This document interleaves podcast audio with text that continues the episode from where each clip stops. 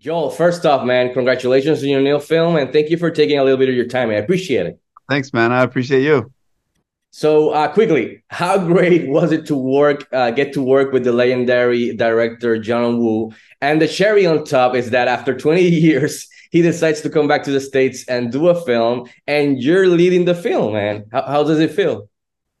Yeah, it's uh, it's pretty epic. I was uh, yeah, I was very honored to to to to get to do this with John, and and especially in this kind of a role where, you know, the the the, the film's arc is the character's arc, and and when you have that when you're playing that kind of a, a role with the relationship with the director becomes very intimate. You're really the the character's mind becomes the the the storytelling of the film, and um, yeah, it was it was a great experience. So uh, one of the things I really enjoyed, obviously, uh, besides the action and stuff, and you doing it, uh, was the the whole silent film aspect of it. Uh, and to a part of the maybe to a part of the audience, this perhaps wouldn't seem like it's n- not that difficult, you know, not a difficult movie to act in. But I beg to differ because there's no dialogue. So I wanted to ask you, as an actor, how challenging was challenging was it to carry the whole character and story forward without any dialogue and never getting to use your voice?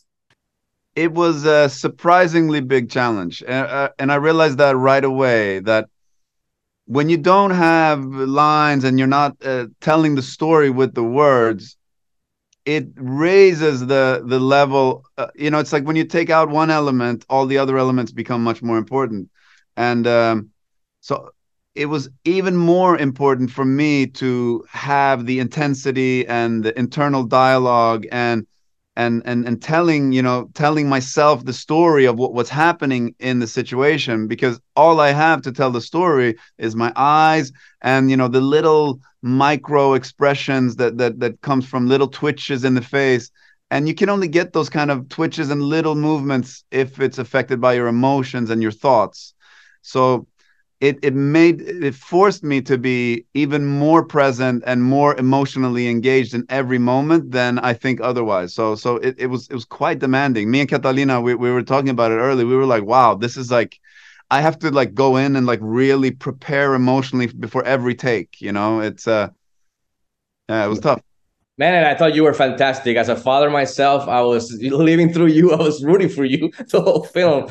Uh, so uh, before wrapping up, I, I wanted to ask you. I mean, one of the the action genre has uh, you know people fans have always loved the whole vengeance as a theme as a hook. So I wanted to ask you personally, why do you think is it that fans can have enough of stories about vengeance, and especially when it's the hero, it's a common regular civilian. I think uh, you know vengeance is uh, you know a primal human emotion, and uh, and I think it's the the the the clearest trap.